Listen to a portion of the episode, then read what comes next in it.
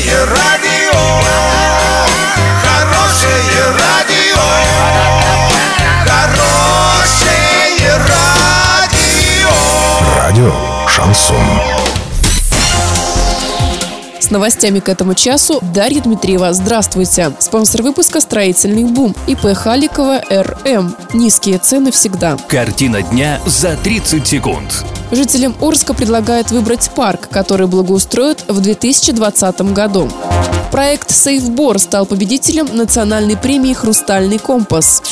Подробнее обо всем. Подробнее обо всем. Сегодня последний день, когда жители Орска могут проголосовать за парк, который будут благоустраивать в 2020 году. Выбрать нужно из трех парков. Строители – третий этап реконструкции, северный – второй этап, или пищевик – начало реконструкции. Проголосовать можно на сайте урал56.ру или на официальном портале администрации города.